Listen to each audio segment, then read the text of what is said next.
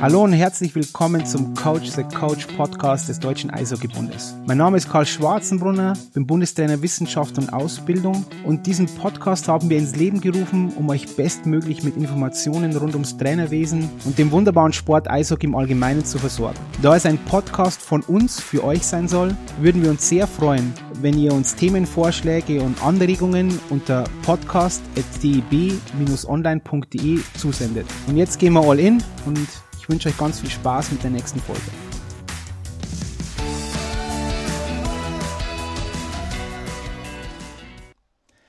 Hallo und herzlich willkommen zu einer neuen Folge des DEB Podcasts Coach the Coach. Heute mit zwei Gästen, die schon mal bei uns waren beim Podcast, und zwar einmal mit Philipp Kipp und einmal mit Colin Danielsmeier. Und zwar diesmal ein bisschen unter veränderten Vorzeichen aber, und zwar also wir werden heute wieder über Technikerwerb und Druckbedingungen sprechen, aber was ein bisschen anders ist, und zwar, dass der Colin jetzt nicht mal als Trainer von einer Mannschaft in diesem Falle spricht, sondern als Mitarbeiter des Deutschen Eishockeybundes. Und Colin, deswegen erzähl mal kurz, was du beim Deutschen Eishockeybund jetzt machst. Ja, ich bin ja seit äh, dem 1.5. beim Deutschen Eishockeybund angestellt, bin da ja mehr oder weniger zum größten Teil unter deiner Obhut, bin mit in der Trainerausbildung tätig als Vollzeitreferent und werde aber über die Wintermonate Uli Liebsch und Herbert Vassiljevs unterstützen in der Vereinsbetreuung. Das heißt, ich werde da als äh, Techniktrainer mit dabei sein und die Vereinsbesuche begleiten, auch da Trainingseinheiten bei den Vereinen leiten und damit so meine Zeit verbringen. Das ist gut. Philipp, ähm, wo bist du gerade? Wo erwischen wir dich gerade? Der Colin und ich, weil wir sind jetzt als Duo praktisch, als DEB-Duo mit dem Philipp Kipp hier zusammen. Genau, ihr seid das, das Duo. Ähm, ja, mich, mich erwischt er gerade zu Hause. Ich äh, bin nach wie vor als Landestrainer Nordrhein-Westfalen unterwegs und ähm, hatten da gestern unsere, unsere ersten U-Maßnahmen auch ähm, das Ganze mehr oder weniger als Trainerfortbildung verpackt, weil wir da so die eine oder andere Geschichte probieren, was, äh, was Spielfelder angeht. Ich denke, da werden wir nachher noch drauf kommen.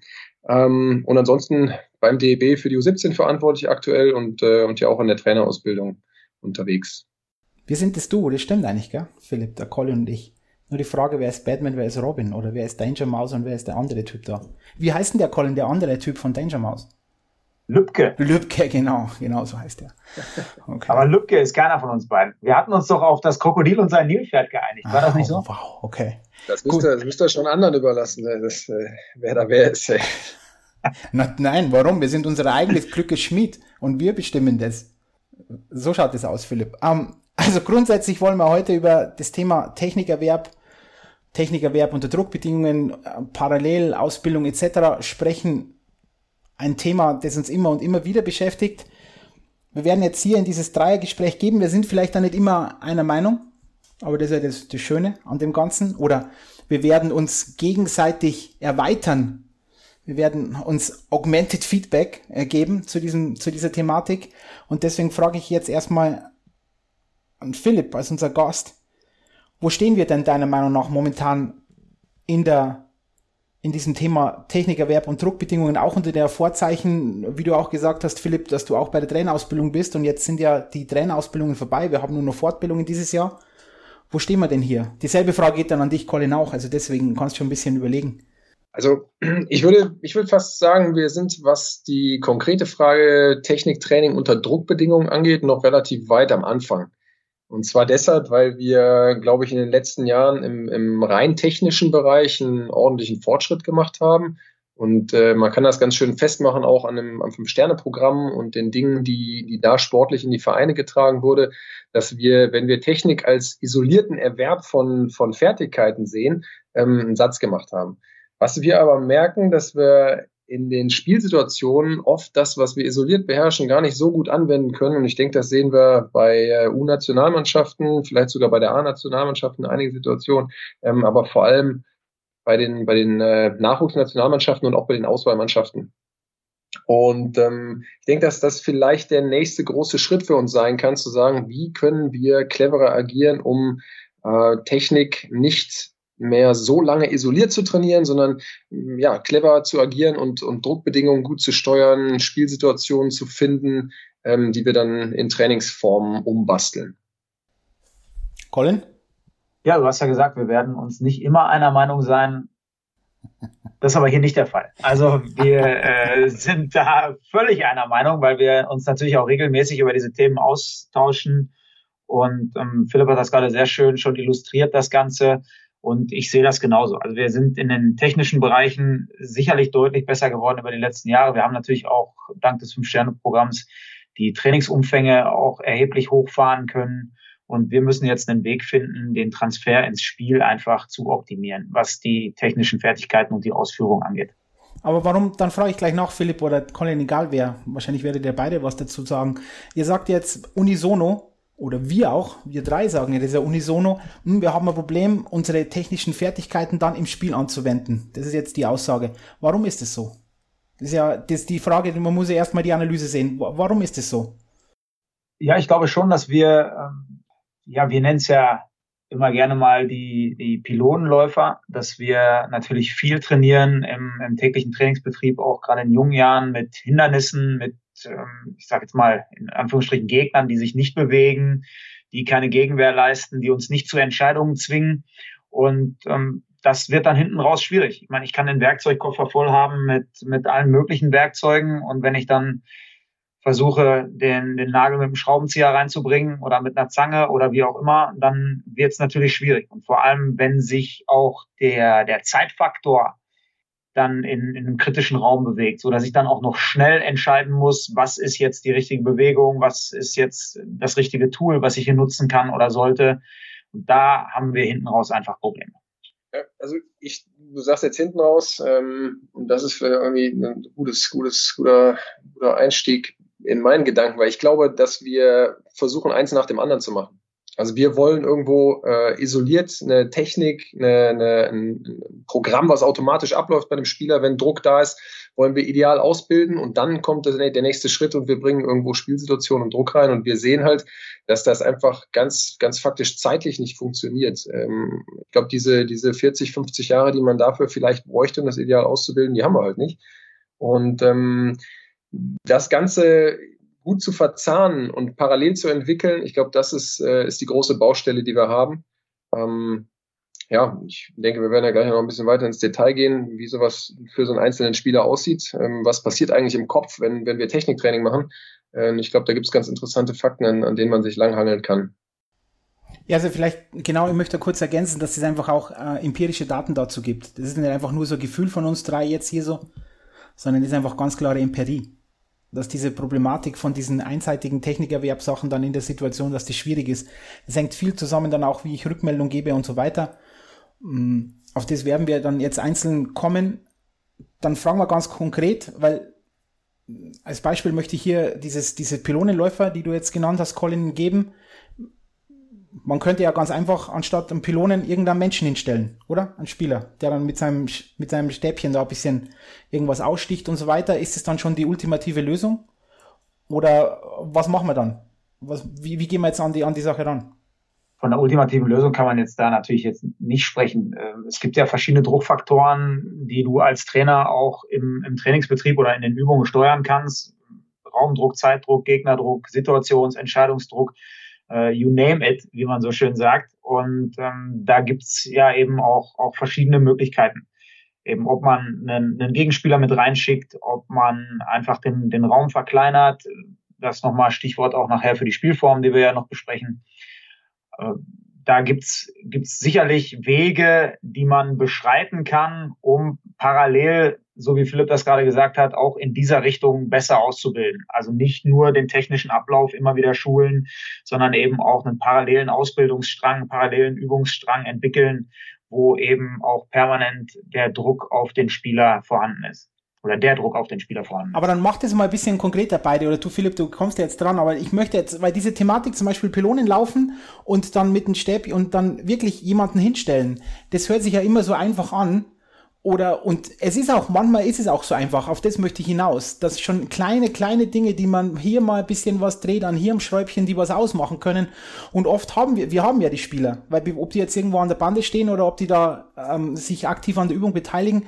Also ich denke, ihr wisst, was ich hinaus will, dass man auch ein bisschen konkreter wird. Also gut, äh, du, du sprichst jetzt was Organisatorisches an. Ähm, ich, ich gehe erstmal aufs, aufs Inhaltliche, ähm, weil das, also am Ende des Tages ist das ja, wir, wir gehen ja nicht von A nach B, wenn wir sagen, äh, Technikentwicklung isoliert zu komplex in der Spielsituation anwenden und was, was können wir dazwischen machen, dann stellen wir jemanden hin, sondern wir gehen eigentlich von, ich sag mal, A nach Z und es gibt unendlich viele Zwischenschritte und Variablen, mit denen man irgendwie arbeiten kann. Und so eine Variante wäre zum Beispiel definitiv eine. Ähm, um das jetzt einzusortieren, gehe ich jetzt nicht konkret auf das Beispiel ein, sondern versuche einfach mal irgendwie so ein, so ein, so ein Bild zu zeichnen. Ähm, wenn wir, wenn wir sehen, was, was so im Kopf passiert, wenn so ein Spieler durch Pylonen läuft, dann ähm, ich habe, also was mir immer geholfen hat, war so ein, ist ein Modell von einem, von einem amerikanischen Psychologen aus den 70ern. Äh, geht darum, dass er die, die, ähm, ja, sag mal, die, die Aufmerksamkeitsbereiche definiert und geht davon aus, dass man zu äh, Hauptteilen der, der Hirnfunktion in einem von vier Aufmerksamkeitsbereichen ist. Und es ist in zwei Ebenen, es ist außengerichtet und innengerichtet. Außengerichtet würde bedeuten, man beschäftigt sich mit Dingen außerhalb des Körpers, also man nimmt externe, externe Dinge wahr und der Haupt, äh, die Hauptbeschäftigung des Hirns ähm, geht mit diesen Informationen um. Die gibt es dann wieder in eng und in weit unterteilt und dasselbe eben innengerichtet. Innengerichtet würde bedeuten, ich beschäftige mich zu großen ähm, Teilen meiner, meiner, meiner Hirnarbeit mit äh, Bewegungsabläufen. Und auch die gäbe es wieder eng und weit. Und eng wäre etwas, was äh, ja auf, auf einen kleinen Punkt hin konzentriert ist, meinetwegen ein Abdruck von einem Finger bei einem Biathleten, der schießt und was Weites wäre zum Beispiel so ein zyklischer Bewegungsablauf. Ich bin ein, ein äh, Freistilschwimmer und schwimme meine, meine Bahn und muss mich auf meinen, den Ablauf meines, meines ganzen Körpers konzentrieren. Beine, Arme bewegen sich. Und wenn man jetzt von diesen vier Modellen oder von diesen vier ähm, Ebenen einfach mal äh, in, so eine, in so eine Pylonenbahn gehen, dann sind wir relativ klar im Wechsel zwischen ein, zwei Fokusbereichen gefangen. Das heißt, der Spieler beschäftigt sich vor allem innengerichtet mit seiner Bewegung und hat zwischendurch immer kurze Momente, wo er sich außengerichtet eng mit einer Pylone beschäftigt. Und wenn wir jetzt aber in unsere Spielsituation gehen, dann haben wir eigentlich zu riesengroßen Teilen einen außengerichtet weiten Fokus, weil wir gerade in den Spielsportarten so viel Information aufnehmen müssen und mit so vielen Dingen umgehen müssen, dass, was die Bewegungen angeht, ähm, Programme ablaufen, Automatismen ablaufen. Und ich glaube, wenn man sich mit dem Ding mal auseinandersetzt, dann kann man auch für sich selbst Rückschlüsse auf das Training ziehen. Wie kann ich jetzt, wie kann ich jetzt Training steuern? Was muss ich vielleicht machen, um äh, die eine oder andere Druckbedingung für einen Spieler reinzubringen, während wir Technikerwerb haben? Und da kann, und jetzt kommen wir zu deinem Beispiel, zum Beispiel der Unterschied von, da ist eine Pylone oder da steht ein Schläger, der sich minimal bewegt und mir eine Option nimmt und eine Option gibt, einen riesigen Unterschied machen, obwohl ich eigentlich in derselben Bewegung bleibe und faktisch dasselbe trainiere. Und das ist organisatorisch ähm, gut darstellbar ist, da brauchen wir, glaube ich, nicht drüber sprechen, äh, ohne da jetzt alles, äh, alles im, im, Detail durchzuspielen. Ist es organisatorisch, Entschuldigung, bevor du, Colin, ist es organisatorisch wirklich leicht darzustellen? Weil sind wir uns mal ehrlich, Philipp und Colin, das ist immer die, die das wissen wir aus der, aus der Trainerausbildung. Das ist ein Thema, das Trainer beschäftigt. Ja, uh, Orga, ist das überhaupt möglich? Haben wir genug Eiszeit? Kann ich dann auf sowas eingehen? Funktioniert das überhaupt? Ähm, wie müsste ich dann aufteilen? Habe ich, ich habe nur so und so viel Eis. Also von dem her, auf das, da möchte ich jetzt ein bisschen der, der Advokat des Teufels sein und ein bisschen, ist es so? Haben wir? Ist es möglich, es zu tun? Es ist möglich, wenn man, wenn man die Zeit für sich so definiert. Also ich glaube, der, der Faktor Zeit, den du gerade ansprichst, sprichst, ist ganz wichtig, ein ganz wichtiges Thema in der Spielerausbildung, weil viele Trainer natürlich ihren, ihren Zwei-Jahres-Zyklus sehen und meinen, die müssten jetzt in zwei Jahren einen NHL-Spieler entwickeln. Aber wenn ich ein ganzheitliches Ausbildungskonzept habe in einem Verein, dann geht das über viele, viele, viele Jahre. Also wir, wir reden ja nicht umsonst von einer Langzeitspielerentwicklung. Und dann bekommt der Faktor Zeit auch, auch eine, eine ganz andere Gewichtung. Also dann kann ich, kann ich ganz anders damit umgehen und sagen, okay, ich nehme mir jetzt die Zeit, das parallel zu lernen ähm, weil das nicht abgeschlossen sein muss in meinem, in meinem Altersbereich. Ich komme natürlich, da werden wir sicherlich auch gleich nochmal drauf kommen, äh, komme natürlich eher zu Erfolgserlebnissen, wenn ich jetzt mir eine Übung angucke und ich mache jetzt, weiß nicht, jede Woche beschäftige ich mich 30 Minuten nur mit Toe Drags. Dann werde ich am, am Ende der Saison eine Mannschaft haben, die hervorragend Toe Drags kann. Aber kann die die auch im Spiel umsetzen? Weiß ich jetzt nicht. Das verleiht aber dem Trainer und auch den Spielern natürlich ein gutes Gefühl, weil man das Gefühl hat von Fortschritt. Ja, man sieht, es gibt eine Weiterentwicklung, es gibt eine Verbesserung.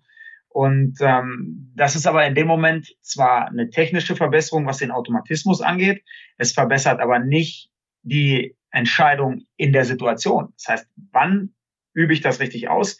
Wann ist der richtige Moment? Welche anderen Faktoren spielen eine Rolle? Da bin ich jetzt bei Philipp, bei dem Weitgerichteten. Das heißt, ich muss die Spielsituation erkennen.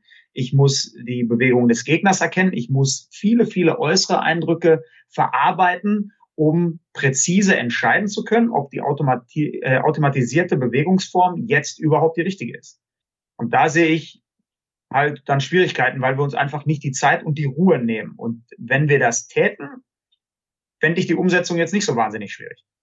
Das ist ja am Ende ein Stück weit, okay, wie, wie definiert auch ein, ein Trainer seine Rolle im, äh, im Nachwuchsbereich? Und ähm, am Ende hast du jetzt ja auch inhaltlich genau das gesagt. Äh, dass, dass wir schauen müssen, dass wir parallel entwickeln. Das heißt, wir haben isolierte Technik-Schulungen, weil wir sie einfach brauchen. Diese Wiederholungen werden wir brauchen, die vielleicht immer etwas anders sind, aber wir werden die Wiederholungen brauchen, um diese, diese automatisierten Programme zu erstellen, die dann ablaufen, wenn der Spieler außengerichtet irgendwie einen weiteren Fokus hat. Und das ist aber etwas, was parallel stattfinden muss, auch wenn die eigentliche Bewegung vielleicht noch nicht ideal sitzt.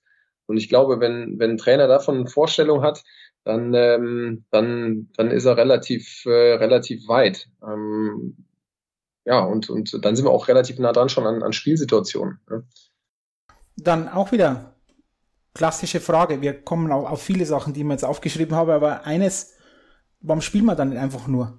Brauchen wir die Wiederholungen wirklich? Oder kommen die Wiederholungen auch im Spielformen? Man könnte dann sagen, okay, gut, dann machen wir einfach, wir haben 75 Minuten Eis und dann machen wir nichts anderes wie spielen. Also ist, ich denke, du siehst auch immer wieder Spieler, bei denen viele Dinge so tatsächlich funktionieren. Die haben dann, äh, können wir jetzt mal so dritt diskutieren, das ist ganz, ganz spannend. Äh, die haben vielleicht in irgendwelchen Bereichen sehr früh irgendwelche Erlebnisse gehabt, wo Sachen funktioniert haben und dann äh, entwickeln sich genau in dem Bereich Dinge sehr, sehr schnell. Ähm, dafür in anderen Bereichen nicht, weil sie ihr, weil das Spiel für sie so nicht stattfindet. Ähm, ich glaube aber, der Punkt, den Colin gerade gesagt hat, Thema Zeit, wenn wir rein die Schiene fahren, die du gerade angesprochen hast, dann wird es wahrscheinlich schwierig, einen vollumfänglich gut ausgebildeten Spieler nachher zu haben, weil ich glaube, dass dieses Ding halt über eine, über eine sehr lange Zeitschiene tatsächlich funktionieren kann. Ähm, ich bin mir aber fast sicher, dass wir, wenn wir aus dem Spielerpool, den wir in Deutschland haben, der kein allzu großer ist international gesehen, ähm, dass wir parallel entwickeln müssen. Und wir müssen diesen, diesen, diesen Ansatz mit reinnehmen, dass wir sagen, wir wollen von Anfang an sehr gut spielen. Wir müssen aber auch Isoliertechnik schulen und dann müssen wir Progressionen schaffen, die die beiden Sachen verlinken. Und ich denke, damit sind wir am breitesten aufgestellt und, und kommen schnell am, am schnellsten vorwärts. Dem ist eigentlich nichts hinzuzufügen. Also ich, äh, ich, ich sehe das genauso. Es ist halt, glaube ich, für uns die Problematik, dass wir ähm, von dem von Philipp schon angesprochenen Spielerpool natürlich auch so viele wie möglich weiter mitnehmen wollen und aber natürlich auch irgendwo müssen, um eine gewisse Breite zu erreichen. Wenn ich jetzt äh, in, in Finnland bin und ich habe 50 hervorragende Schlittschuhläufer und kann dann sagen, gut, ich nehme jetzt die, die sich automatisch selbst über Spielformen dementsprechend weiterentwickeln, ähm, weil sie einfach so fit in der Birne sind, weil sie vielleicht koordinativ und, und vielleicht auch genetisch anders aufgestellt sind, dann habe ich eine, eine ganz andere Selektionsmöglichkeit. Und wenn wir das jetzt auf, auf eine Mannschaft bei uns hier runterbrechen, da hast du eben nicht so viele, die technisch dementsprechend ausgebildet sind. Ähm, und da kannst du jetzt nicht sagen, okay, ich nehme jetzt nur die, die vom Kopf her schon so weit sind, dass für sie gewisse Spielsituationen einfach ein bisschen anders ablaufen, dass sie Räume klarer erkennen, weil das vielleicht, wenn es schlecht läuft, nicht die sind, die, die technisch mithalten können. Also wir sind da in einem, in einem anderen Bereich. Und deswegen stimme ich da Philipp hundertprozentig zu, dass wir einfach einen parallelen Entwicklungsstrang brauchen, wo wir Automatismen schulen, und wo wir aber eben auch parallel direkt schon die Umsetzung in, in Drucksituationen mit trainieren. Okay, dann bringe ich jetzt mal ein bisschen Empirie mit rein, weil wenn ihr jetzt gesagt habt, Automatismen oder dieser, dieser Spruch, Wiederholung ist die Mutter allen Könnens, dann möchte ich schon auf ein bisschen, wie diese Wiederholung dann auch wirklich auszusehen hat. Ich meine, es gibt ja dieses große Wort der Kontextinterferenz wo es dann diese zwei Elaborationshypothese und die Rekonstruktionshypothese gibt, wo wir uns damit beschäftigen, dass man nicht einfach nur, wenn man zum Beispiel schießt 500 Mal einfach nur gegen die Bande schießt und einfach sagt, okay, wir wiederholen jetzt die ganze Zeit, sondern einfach eine Kontextinterferenz einbaut und dass wir äh, einfach dann sehen, okay, am einfach schießen wir mal nur gegen die Bande, dann schießen wir im Lauf gegen die Bande, dann schießen wir im, einmal machen wir eine Drehung und schießen wir dann gegen die Bande, lauter solche Sachen, dann schießen wir auf, aufs Tor etc., dass wir dieselbe Übung immer wieder mit anderen Kontexten verbinden und dann wird Lernen wirklich, wirklich gut und, und wichtig und richtig. Und ich denke, Colin und Philipp, da stimmst du mir zu, dass das oft der, auf der Thema ist, bei, auch bei der Trainerausbildung, dass wir dann denken, ah, okay, Wiederholung ist die Mutter allen Könnens und dann machen wir halt alles einfach fünfmal stupide, äh, 500 Mal stupide hintereinander. Aber da ist die Empirie einfach ganz klar, dass das kurzzeitig, dass das gut aussieht. Und das ist eines der größten Themen, dass wir als Trainer oft immer denken, das Training im Hier und Jetzt muss gut aussehen. Und da habt ihr beide ein, meiner Meinung nach eines der wichtigsten Dinge gesagt, dass der Zeithorizont der andere sein muss das, der, der Athlet muss oder die Athletin irgendwann zu einem bestimmten Zeitpunkt gut, gut sein und nicht in diesem Moment als ähm, Zehnjähriger, wenn er gegen die Bande schießt. Und dann ist es eben oft auch so, wenn man so Kontextinterferenzen macht, dass es vielleicht dann in dem Moment nicht so gut aussieht, aber dann zwei Jahre später oder vielleicht nur einen Monat später sieht es unglaublich gut aus. Und das ist einfach die Empirie, die da ganz klar ähm, vorkommt. Ja, Philipp? Also ich finde, das ist jetzt mal, nehmen wir mal ein Beispiel, was Colin eben aus dem technischen Bereich genommen hat, nehmen die Kontextindifferenz und legen darüber dieses Modell von Niederfer. Haben wir alle drei Sachen so ein bisschen, bisschen ähm, drin, die wir bis jetzt irgendwie so ein bisschen ausführlicher besprochen haben. Und nehmen wir als Beispiel Drag, was Colin eben hatte. Also wenn wir jetzt zum Beispiel eine Situation haben, wo du einfach sagst, okay, es ist einfach eine Situation, Spieler läuft auf einen anderen Spieler oder auf einen Trainer meinetwegen, der jedes Mal die Schlägerposition etwas ändert und der Winkel, in dem der Spieler anläuft, ist immer etwas anders. Dann bist du relativ, sagen wir mal, das wäre eine Situation in einem Spiel, Zone Entry, äh, Spieler, linker Spieler kommt über rechts rein und hat einen, hat einen Gegenspieler. Jetzt muss er gucken, okay, macht das Sinn? Welcher Seite kann ich vorbeilaufen? Wo habe ich überhaupt meinen Körper im Vergleich zum Gegenspieler positioniert? Wie ist der Schläger positioniert? Wie stehen seine Füße? Wo ist Raum hinter dem Gegenspieler? Was ist überhaupt die Situation? Und, und, und. All das könnten wir in so einer, in so einer, ja, in so einer ganz isolierten Form machen und hätten trotzdem eine Kontextindifferenz durch einen etwas verschiedenen Anlaufwinkel, durch einen etwas verschiedenen positionierten Schläger. Ähm, wir hätten Niederfer diese, diesen weiten Außenfokus, wo wir einfach die ganze Situation wahrnehmen müssen. Und wir haben Collins einzelne Technik, ähm, den Toe Drag, den wir, und das ist dann spannend, mit Sicherheit vorher auch mal isoliert ähm, machen mussten, ohne all das. Äh, denn sobald er in diesen Bereich kommt, dass er durch Kontextindifferenz und durch einen weiten außengerichteten Fokus ähm, sich auf andere Dinge fokussiert, werden Programme, Programme ablaufen, die abgespeichert sind. Und äh, das ist eigentlich schon, schon, schon all das, was wir gerade besprochen haben, denke ich, an, anhand von einem ganz, ganz simplen Beispiel. Wobei, ähm, Colin und Philipp, jetzt kommt eine interessante Frage. Muss man vorher den Toe-Drag isoliert eigentlich machen? Das ist jetzt echt eine wirkliche Frage. Oder muss man einfach sagen, nein, man muss ihn so oft in Situationen bringen, wo er merkt, ah, fuck, das, uh, jetzt habe ich ein schlimmes Wort gesagt. Uh, schlimm, ähm, wenn ich jetzt diesen, diesen Toe-Drag mache, dann ist es gut für mich. Ja, und ob der Taudrack heißt, ist ja dem Spieler vollkommen scheißegal. Das ist vollkommen irrelevant, ob der so heißt oder wie, was das ist, sondern ich bringe ihn in eine Situation, wo er merkt, okay, jetzt ziehe ich mein, mein Pückchen zu mir her, macht Sinn. Wisst ihr, was ich meine? Oder muss ich das vorher isoliert machen? Du hast ja recht, du hast ja recht, aber jetzt bin ich genau bei dem, was Philipp vorhin schon kurz gesagt hat. Dafür fehlt uns die Zeit. Ja, also du, du kannst davon ausgehen, dass die Spieler das sicherlich irgendwann lernen. Und, Dauert das länger?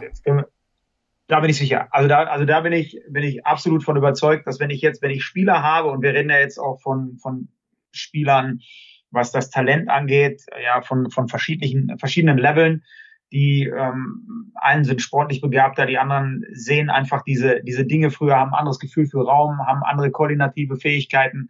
Und ich glaube, dass es uns da sehr, sehr schwer fallen wird, einen, einen zeitlichen Rahmen, was Spielerentwicklung angeht, irgendwie einzuhalten, wenn wir, wenn wir nicht die Masse an Spielern haben, wo wir dementsprechend selektieren können. Also ich denke, du bist dann bei dem Beispiel, von dem wir eben gesprochen haben, was passiert, wenn ein Spieler einfach nur spielt. Und ich, äh, ich hatte eingangs gesagt, mein Eindruck ist, es werden Spieler dabei sein, die bestimmte Teile des Spiels von, von sich aus sehr schnell lernen werden, weil sie, wie Colin gerade sagt, entweder irgendwo in dem Bereich eine bessere Gabe haben oder weil sich vielleicht ganz am Anfang irgendwo das Spiel für sie so entwickelt, dass sie gute Erfahrungen mit ein, zwei Dingen machen. Ähm, ich glaube, dass wir eben nicht die Zeit haben, ein gesamtes Team dahin zu entwickeln. Also der Spieler, der das mit dem Toe-Jack hinkriegt, wie du es gerade sagst, der das von sich aus entwickelt, der hat vielleicht das Problem, dass er nachher eine schlechte Auto, äh, einen schlechten Automatismus entwickelt beim Passen, weil die obere Hand permanent an der Hüfte klebt. Ähm, und der nächste Spieler hat wieder Problem XYZ, macht aber andere Sachen dafür gut, was tendenziell ja immer so bleiben wird in der, in der Spielerentwicklung. Ich glaube aber, wenn wir als Trainer und wir als, als Eishockey Deutschland versuchen wollen, Spieler bestmöglich zu entwickeln und Mannschaften oder eine Breite in der Mannschaft zu entwickeln, dann glaube ich, wird es schwierig, wenn wir nur auf das Modell, der Spieler wird sich durch das Spiel schon selbst entwickeln, setzen, weil es einfach schwierig wird, es in der, in der Breite die Qualität so hoch zu bringen und ähm, einfach ein zu langes Zeitfenster braucht. Ich denke, es ist ja auch sinnvoll, Erfahrungswerte und Tipps in dieser Hinsicht weiterzugeben. Also da auch zu coachen und damit zu korrigieren.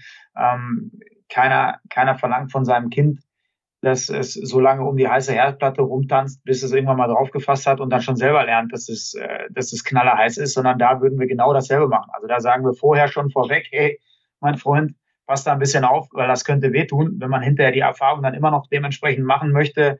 Okay, aber, aber da geben wir auch, wir geben ja Erfahrungswerte weiter. Wir geben ja im, im Training, auch im, im Techniktraining, Dinge weiter, von denen wir wissen oder der Meinung sind, dass sie gut funktionieren. Nichts anderes machen wir ja. Und das lassen wir die Jungs dann üben. Und dann würden wir sie jetzt dann letzten Endes in einem optimalen Training relativ schnell in die freie Wildbahn entlassen, um dann da sich weiter auszuprobieren. Das mit der Herdplatte ist ein schwieriges Beispiel, weil man in der Verhaltensforschung ganz klar weiß, dass ähm, praktisch alle Kinder irgendwann auf die heiße Herdplatte fassen müssen, um es zu lernen. Vielleicht nur als, als Randnotiz. Das, das wird das wirklich, das, das, dieses, diese, dieses Beispiel kommt oft, aber auch hier wieder die Empirie, da kannst du ihnen sagen, was du möchtest. Irgendwann wird es soweit sein. Guck mal mm. auf deine Finger, Colin. Mm. Meine, meine Finger sind, sind unverbrannt, also deswegen weiß ich nicht, wo die Studie jetzt herkommt, aber. Äh, Deine Finger sind unverbrannt. Oh wow. Du bist ja, also natürlich auf eine Herdplatte habe ich jetzt noch nicht, habe ich jetzt noch nicht gefasst. Ja, okay. Dann gehen wir mal einen Schritt weiter, weil was jetzt gekommen ist, ist ja auch, was du gemeint hast, Colin, diese, diese Rückmeldung. Nehmen wir es mal auf Neudeutsch Feedback. Wie schaut denn das aus? Wie muss denn das dann aussehen? Weil wenn ihr dann auch, sei es jetzt, wenn wir über Wiederholungen gehen, über Kontextinterferenz etc. pp. und dann auch über Spielformen und so weiter, weil wir sehen ja, der Konsens ist jetzt irgendwo so, wir brauchen irgendwo beides. Wie schaut denn dann die Rückmeldung aus? Wie, wie macht ihr das bei euren Spielern und Spielerinnen? Weil das wird interessant, weil das jetzt so ein bisschen mein Steckenpferd. Da bin ich jetzt gespannt wie ein Flitzepfeil. Also der, der, Traum in der idealen Welt zeigt das Spiel dem, dem Spieler, was schlecht läuft und du, du lobst und unterstützt das, was gut gelaufen ist. Äh, wenn sich das so ergibt, überragend, aber da habe ich leider die Erfahrung, dass es in der Praxis nicht immer ähm, der Fall ist und dann geht es schon darum, äh, dass wir irgendwie wissen, wie wir Feedback geben im Sinne von, was haben wir für Möglichkeiten, außer einem Spieler was zu sagen. Ja, das heißt, äh, können wir ihn vielleicht einfach auch taktil, indem wir ihm irgendwo durch, durch Berührung in eine bestimmte Bewegung steuern, irgendwo einen Weg aufzeigen, wie, wie die Bewegung anders aussehen kann. Ich würde halt versuchen, das immer möglichst positiv äh, sein zu lassen, möglichst die Dinge, die gut laufen, hervorzuheben und ihm durch die Situation dann aufzeigen, dass vielleicht äh, an der einen oder anderen Stelle ein falscher Automatismus da ist. Und wir haben natürlich noch ein Problem aufgrund der, der mangelnden Dichte an, an guten Spielern oder der mangelnden Breite an guten Spielern, dass wir äh, oft in Situationen sind, auch in Trainingssituationen, wo dieses Feedback, was der Spieler sich aus dem Spiel holt äh, oder aus der Spielsituation verhältnismäßig trügerisch ist, weil das auf dem Level, wo wir uns oft bewegen, eben funktioniert, aber auf dem Level, auf das wir eigentlich wollen, funktioniert es nicht. Und da haben wir dann auch wieder das Problem, dass wir als Trainer das wissen und natürlich auch immer versuchen, den Spieler dahin zu bringen und auch in, in diese Richtung zu, zu coachen und eben Feedback zu geben. Aber dass die Spielsituation uns da, wenn man jetzt so möchte, oft mal ein Schnippchen schlägt, weil der Spieler natürlich dann sagt, Moment, was möchte der jetzt von mir? Weil das hat doch gerade hervorragend funktioniert.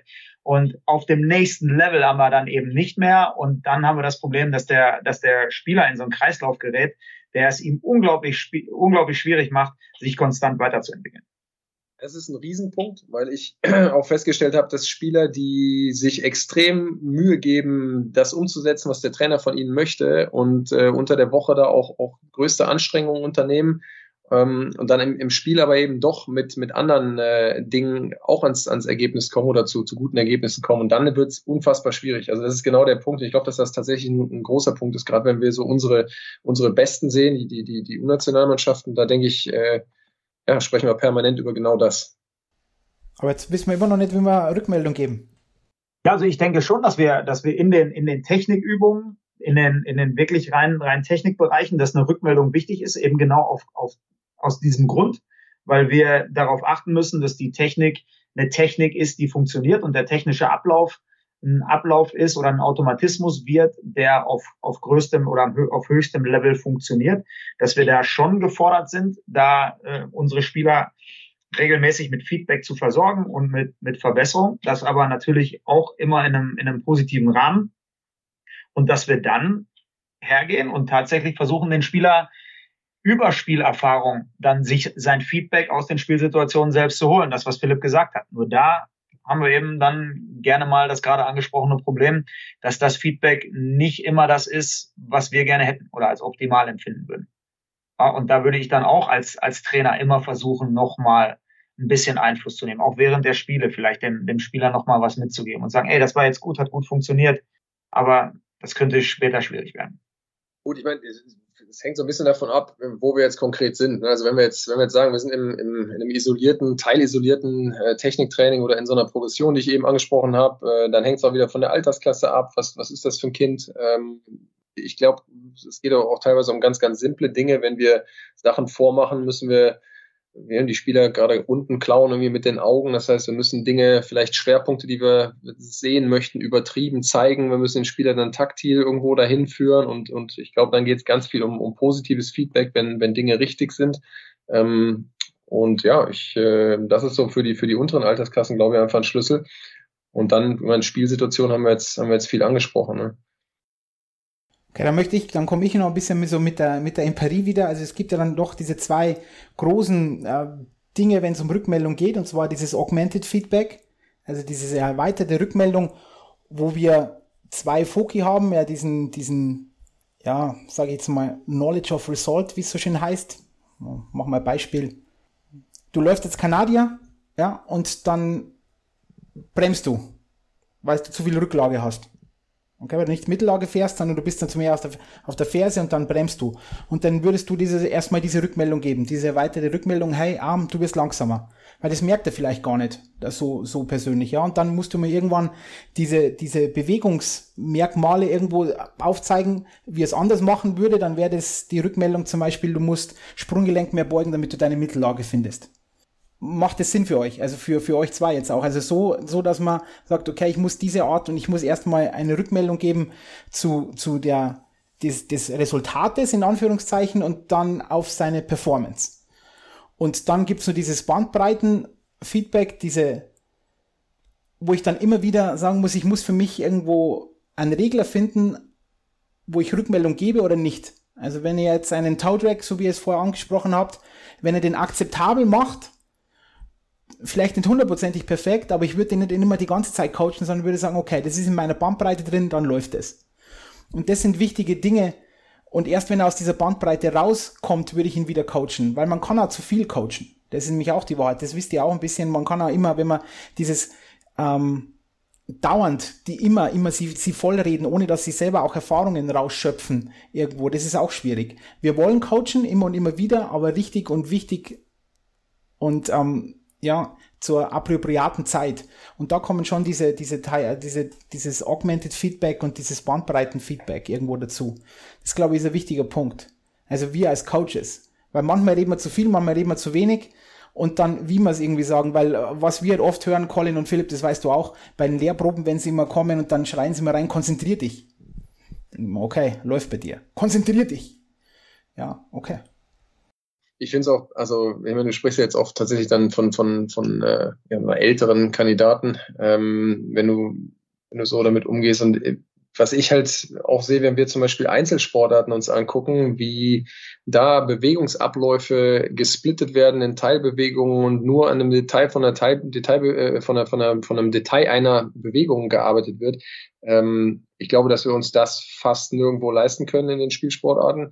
Ähm, und das ist halt einfach das Ding, was man sehen muss. Und dann kommt, dann bist du ganz schnell bei deiner Bandbreite. Ne? Und äh, ja, ähm, die erste Variante ist ja, glaube ich, vielleicht auch so ein, so ein, so ein Klassiker. Jetzt mussten wir den Namen mussten wir nochmal sagen, äh, wie das, wie das Feedback hieß. Äh, das ist tatsächlich so ein Klassiker, ähm, ich sag mal, dass du irgendwo einen Fehler aufzeigst und dann musst du aber halt ganz sehr genau wissen als Trainer, wo willst du hin und, und wie kannst du den Spieler dahin bringen, um dann, um dann zu sagen, äh, jetzt sieht die Bewegung tatsächlich anders aus. Ne? Und, ähm, das ist für mich, wenn wir jetzt nochmal den großen Bogen spannen, ähm, ein großer Punkt, den wir in der Trainerausbildung auch immer wieder sehen, dass wir teilweise Bewegungen machen, aber vielleicht die Spielsituation, in der die Bewegung sehr häufig vorkommt, gar nicht so klar vor Augen haben und uns, uns deswegen sehr, sehr schwer fällt, die richtigen Korrekturpunkte in der Technik selber zu haben. Das heißt, wir haben einfach Wiederholungen. Die Wiederholungen sind der Übung selber halber, aber ähm, wissen gar nicht so richtig, wohin wir mit dem, mit dem, äh, mit dem Ding wollen. Das sehe ich auch als großes Problem. Ja, das ist auf jeden Fall ein wichtiger Punkt, dass man da ein klares Bild hat, wie soll es in der Situation aussehen, um das dann auch, auch so zu coachen, um dann entsprechend Feedback zu geben. Und da sehe ich aber auch die, die zwei Feedback-Arten ganz klar auch, auch einsortiert in einmal den, den Techniktraining-Bereich und hinterher in den, in den Spielbereich, weil, weil das, das Bandbreitenfeedback, was, was du sagst, ist ja eben dann sowieso schon doppelt, weil der, das eine Feedback kommt ja aus der Spielsituation. Und wenn du dann immer noch, immer noch selber mit reingehst und immer noch mit reinsprichst, gibt's, gibt's schon zweimal Feedback.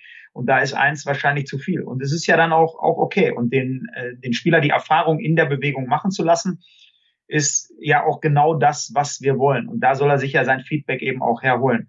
Ähm, einzige Problem, jetzt haben wir es schon ein paar Mal angesprochen, ist eben, wenn Dinge funktionieren, von denen wir wissen, dass sie auf dem nächsthöheren Level nicht mehr funktionieren. Ich glaube, da kann man dann schon so ein bisschen anders auch mit umgehen oder sollte da anders mit umgehen, dass man dann mit den, mit den Spielern da auch nochmal Rücksprache hält. Trotz des Erfahrungswertes. Genau, ich meine, da kommen wir ins Spiel als Trainer und Trainerinnen, oder? Das ist ja dann der Punkt.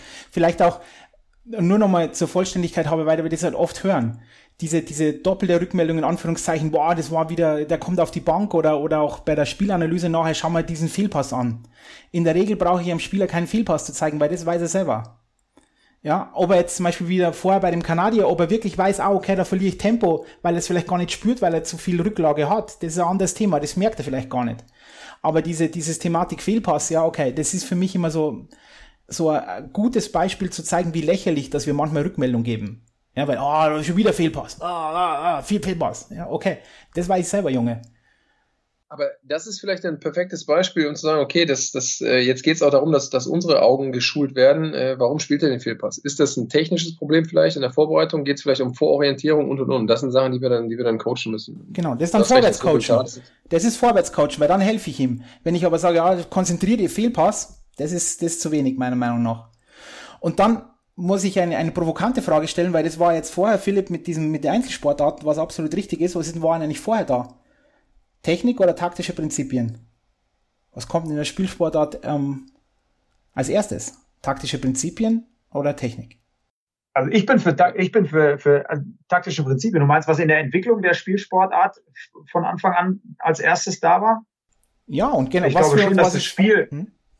Erst wurde das Spiel gespielt und dann sind, sind sicherlich die Spieler in gewissen Dingen besser geworden und haben sich dann überlegt, ey, der eine, der macht das so gut, äh, das ist erfolgreich, das könnte ich mir jetzt auch aneignen und ich glaube, dass darüber dann irgendwann auch, auch der Technikerwerb kam. Aber ich, ich glaube, das reine Spiel muss doch das erste gewesen sein. Ja, wobei du jetzt die Frage ist, was ist Taktik, was ist Technik? Also wenn wir jetzt mal in unserer Sportart bleiben, ist, ist ein bisschen die Henne- und Ei-Diskussion. Ne? Also wenn äh, wenn es darum geht, dass wir uns überhaupt auf, auf Schuhe mit irgendeiner Kufe unter der, unter der Sohle bewegen müssen, dann ist das irgendwie was Technisches, wenn wir da hingehen. Und äh, wenn wir uns darüber unterhalten, was machen wir denn überhaupt, da sollten zwei Tore auf dem Eis sein und ähm, dann haben wir auch zwei Mannschaften, dann ist das schon taktisch. Also das hat ja irgendwie beides gleichzeitig begonnen. Und für mich, der, jetzt gehe ich einen großen Sprung nach heute, ähm, wenn wir Spieler entwickeln, ähm, das ist ja Henne und Ei. Also am Ende müssen wir es parallel entwickeln. Ich glaube auch, dass wir vielleicht zu sehr in die Schiene gekommen sind, dass wir unten nur taktisch und nur freies Spiel entwickeln und zu wenig Prinzipien äh, schulen. Ich will nicht Taktik sagen, sondern Prinzipien schulen, die nachher wichtig sind. Ähm, aber wenn ich mich jetzt entscheiden muss und, und so guckst du mich an, dann bin ich persönlich bei Technik. Aber das ist echt, echt interessant, weil ich finde zum Beispiel auch, dass Taktik, also taktische Prinzipien immer das erste sind, weil alles andere ist ja Techniken ordnen sich ja nur taktischen Prinzipien unter. Ohne, ohne Mittel das. zum Zweck. Ist ja irgendwo so. Aber es ist, es ist schwierig, es ist ein bisschen Henne und Ei, weil man kann es alles, es ist Auslegungssache, ist schon verständlich, aber ich bin schon der Meinung, dass schlussendlich ist es nur ein Mittel zum Zweck, absolut richtig. Weil wenn der Taudrack nicht funktionieren würde, wäre der Taudrack halt ein, ein Kunststück. Ich meine, das sieht man oft, wenn man, wenn man immer Fußball, die da am Strand rumkicken und unglaubliche Dinge machen können mit dem Bällchen, aber leider halt dann halt nur am Strand und hoffen, dass einer irgendwie einen Dollar in die Büchse reinwirft und halt nicht irgendwie ähm, vor 80.000 Leuten spielen. Ja gut, wenn du das zu Ende denkst, dann ist das einzige taktische Prinzip aber auch, wir wollen ein Tor schießen und keins kassieren. Korrekt. So, also das, ne, ja, ist, ist, ja so. Dann, dann, dann, dann bist du da, ja. Oder? Ist, ja, ist doch so. Ja, das ist am, am, am Ende, ja, gut. Ja, wir wollen ein oder ein Tor mehr schießen wie der Gegner oder, oder was auch immer. Da zahlen wir 5 Euro ins Phrasenschwein. Aber ich finde es schon wichtig, da auch immer wieder drüber nachzudenken, weil es ja doch oft weil da kommt doch dieses Pylonenlaufen auch her, dass ich irgendwelche Dinge mache, die fürs Spiel gar nicht relevant sind, so Zirkusdinge. Ja? Ich, ich, glaube, dass man aber auch da nochmal den Unterschied machen muss zwischen individualtaktisch und systemtaktisch. Also nicht, dass wir uns jetzt hier irgendwo in dem Begriff Taktik verlieren, weil systemtaktisch ist nochmal wieder eine ganz andere Geschichte, aber individualtaktisch, dass ich für mich selber jetzt mal jenseits der Technik aber Dinge und Prinzipien entwickle, die, die mich in die Lage versetzen, erfolgreich das Spiel zu spielen. Also wie biete ich mich an? Ja, solche Sachen. Also in welchen Räumen bewege ich mich, damit ich überhaupt mal die Scheibe bekomme, damit das für mich gut ausgeht.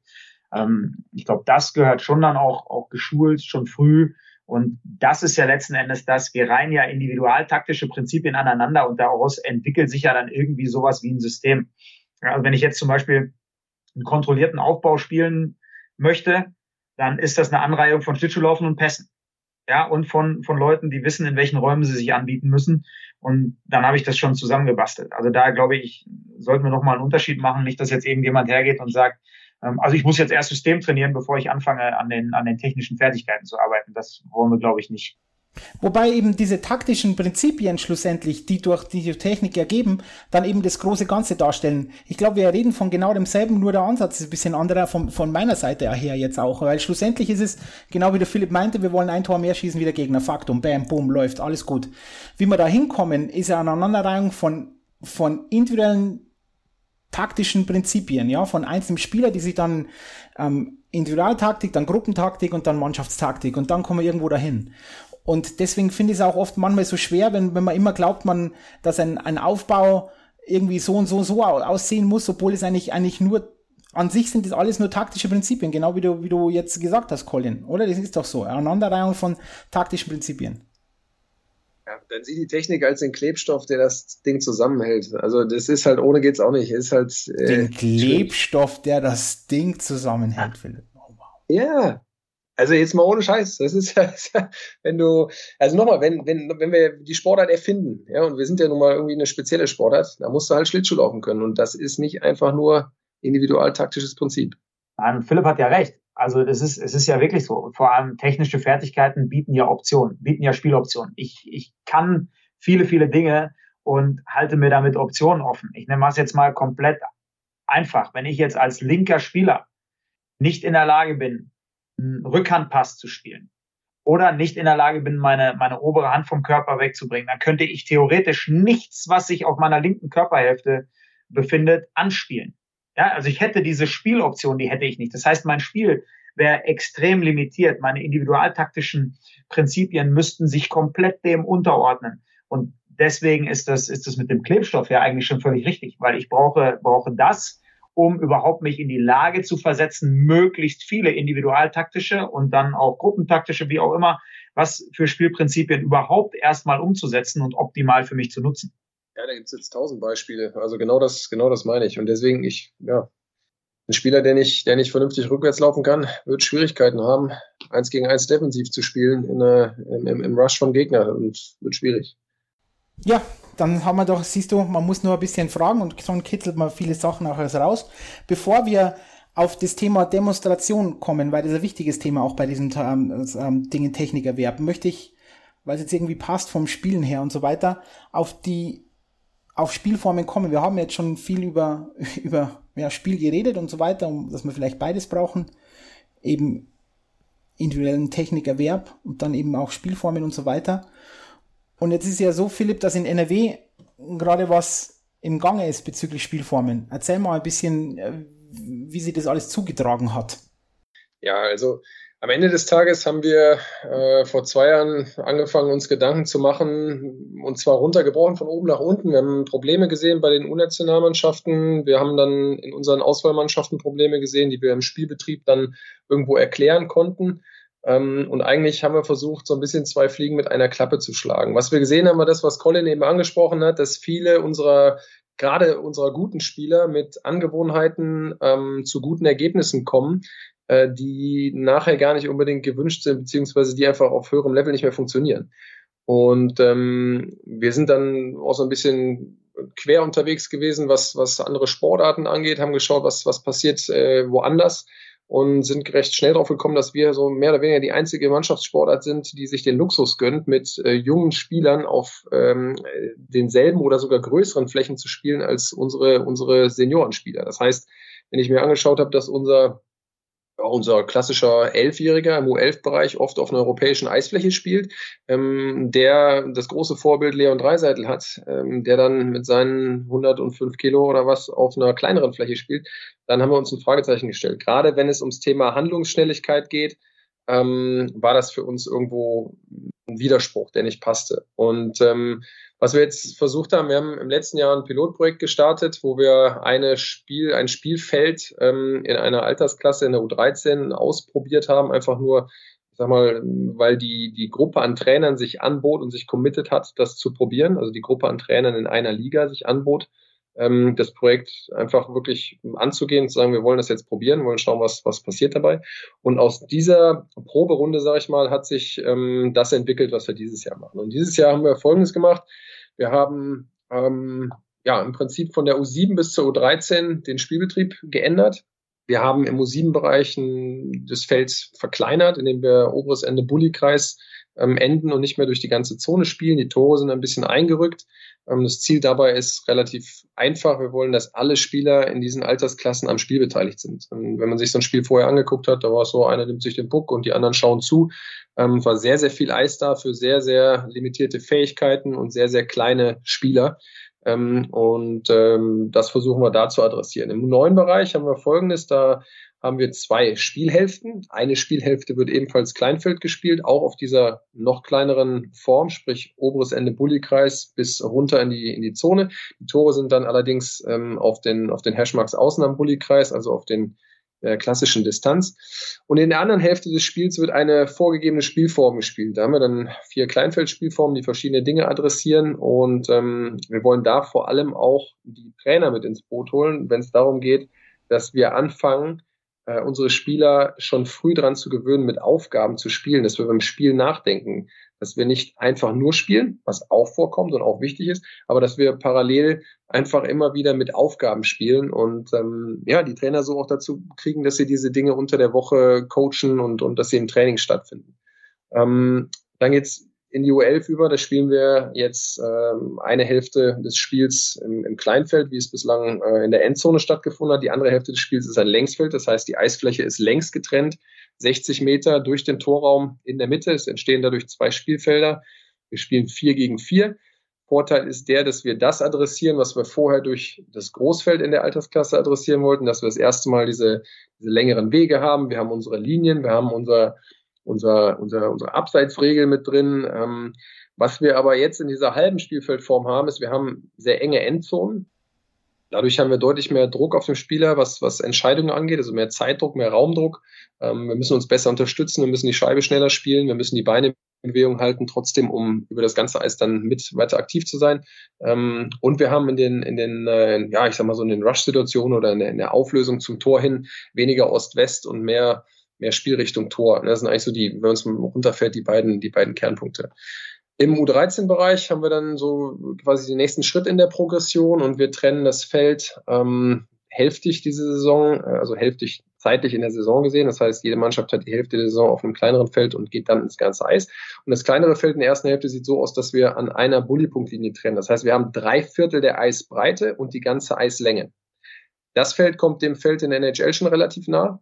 Und dort spielen wir sämtlich allen Regeln 5 gegen 5 ähm, mit, der, mit der U13 unter denselben Gesichtspunkten, dass wir ähm, einfach ja, den, äh, den Druck, den, den Zeit- und Raumdruck so fördern wollen, dass wir der Körpergröße der Spieler angemessen ein realistisches Spiel haben, wie wir es nachher auf hohem Level haben wollen.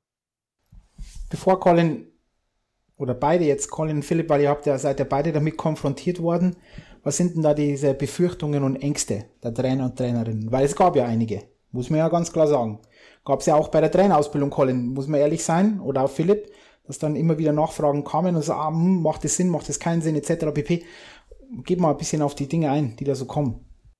Ja, ich wünschte, es hätte öfter reflektierte Nachfragen gegeben, wie macht das Sinn oder macht, kein, macht es keinen Sinn. Aber die Leute sehen halt ähm, ihre Art des Spiels.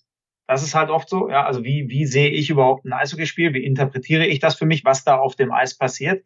Ähm, und da sind äh, viele Leute noch in einem, in einem Denken behaftet, die äh, ein Eishockey von, äh, weiß nicht, 90 oder in, in, den, in den schlimmsten Fällen sogar von 1970 sehen, wo es nur um, um harten Körperkontakt an der Bande geht, wo es wenig um technische Fertigkeiten geht, wo es darum geht, die Scheibe hinten rauszuschießen und hinterher zu laufen. Und das sind ja alles die Dinge, die wir nicht wollen. Das sind auch die Dinge, die auf diesem Feld natürlich nicht so gut funktionieren, muss man auch ganz klar sagen. Also da jetzt auf der einen Seite wenn wir nur die, die kleinen Abgrenzungen haben, da jetzt das Ding äh, hoch übers Glas rauszuschießen, funktioniert nicht, gebe ich offen zu, ist aber auch von uns so gewollt, dass wir genau das nicht möchten, dass wir Lösungen durch die Mitte finden. Modernes Eishockey findet mehr in der Mitte statt. An der Seite ist der ganze Druck, dass wir, dass wir wegkommen davon, dass sich ähm, Zwölfjährige schon permanent an der Bande über den Haufen fahren und permanent festhalten und solche Dinge, sondern dass wir, dass wir halt andere Lösungsmöglichkeiten sehen, dass wir auch gegen Druck, jetzt sind wir bei dem Thema, andere Lösungsmöglichkeiten sehen, dass wir nicht immer alles so breit mit so viel Raum spielen können, sondern eben so wie es halt hinterher auch, auch sein wird, dass der Raum viel begrenzter ist, dass alles viel schneller passiert und dass wir da lernen, schon damit umzugehen, richtige Mechanismen, richtige individuelle Prinzipien zu entwickeln, die uns helfen, dagegen zu spielen. Hinten mit guten kleinen Pässen rausspielen, uns gegenseitig eng unterstützen, dann raus, raus zusammen und ähm, das eben auf eine spielerische Art und Weise lösen und nicht mit hinterherlaufen, äh, einfach nur weil einer die Scheibe rausgeschossen hat. Und die die Rückmeldung, die wir jetzt zum Beispiel bei den, bei den Future Camps hatten, wo wir das ausprobieren konnten, die, die war durchweg positiv. Und die war auch von den Spielern genauso, dass sie gesagt haben, hey, das klappt schon, aber es ist halt jetzt deutlich schwieriger. Und auch die, die guten Spieler kommen in diese Spielsituation, aber es ist enger und die Herausforderung ist größer für sie. Und sie müssen sich schneller entscheiden und sie müssen Dinge auf engerem Raum lösen. Und das war genau das, was wir damit provozieren wollten.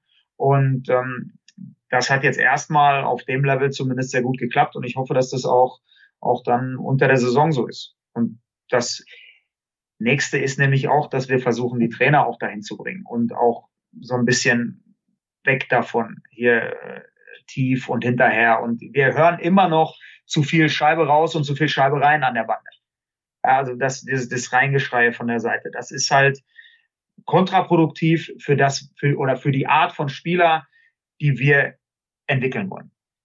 Also was, was ich, äh, was ich sagen kann, wir hatten jetzt auch, das ist tatsächlich gut getimt hier, unser, unser kleines Treffen. Wir hatten gestern und vorgestern das Briefing unserer Trainer für das Projekt. Das heißt, alle Trainer aus dem Bundesland waren eingeladen. Wir hatten am, äh, am ersten Tag die U7 und die U11-Felder, äh, sorry, die U7 und die U9-Felder und am zweiten Tag die U11 und die U13-Felder mit den entsprechenden Trainern der Altersklasse. Und unabhängig von dem, was wir vorher natürlich zu den Feldern schon so an Kommentaren von äh, super Sache über interessant bis geht gar nicht gehört haben, war es spannend, jetzt mit der Gruppe mal das Ganze so durchzugehen, dass wir eine Mannschaft vor Ort hatten, die die Spiele und die Felder gespielt haben und dann eben auch die Trainer vor Ort hatten, um darstellen zu können, was, was wollen wir, ähm, was sehen wir darin und dann auch zu hören, was denken die Trainer. Und wenn ich jetzt versuche mal ganz, ganz simpel zu sagen, dann war es so, dass im äh, das U7-Feld war kaum eine Diskussion. Im U9-Bereich ging es um diese, diese Spielform mit den Aufgaben. Und ein Großteil der Trainer ist einfach, äh, hat die Sorge, dass es einfach viel zu viel ist für die Spieler.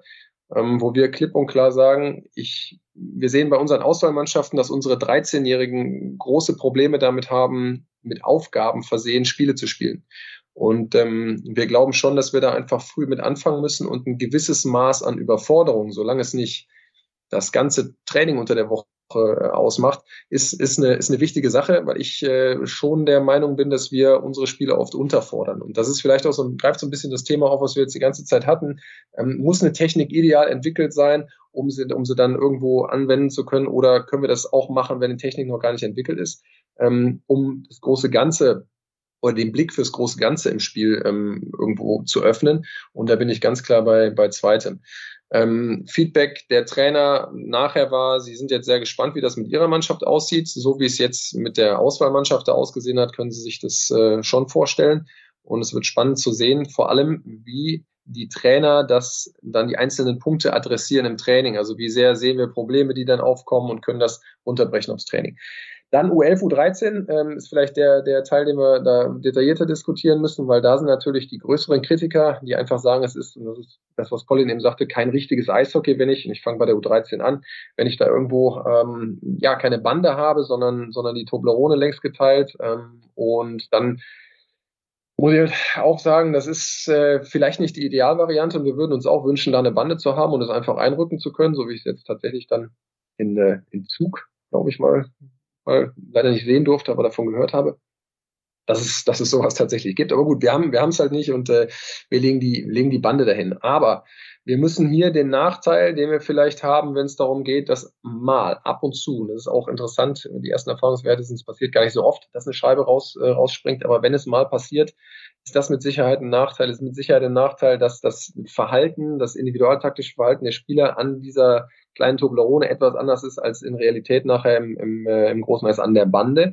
Ähm, und trotzdem sehen wir diese Nachteile aufgewogen mit den Vorteilen, die wir, die wir sehen, ganz klar äh, als, als, äh, als kleiner. Und ähm, das ist die Hauptkritik der, der Trainer gewesen. Und dann kommt der zweite Punkt, dass einige dann argumentieren über die Schiene, okay, aber die Spieler müssen ein Gefühl für dieses große Eis, für die Breite, für den Raum, für Winkel kriegen, in denen sie sich einlaufen. Und da halten wir ganz klar dagegen. Und das konnten wir gestern schön plakativ in einigen Situationen machen, wo wir dann abpfeifen konnten und sagen konnten, schaut mal, was jetzt gerade passiert ist.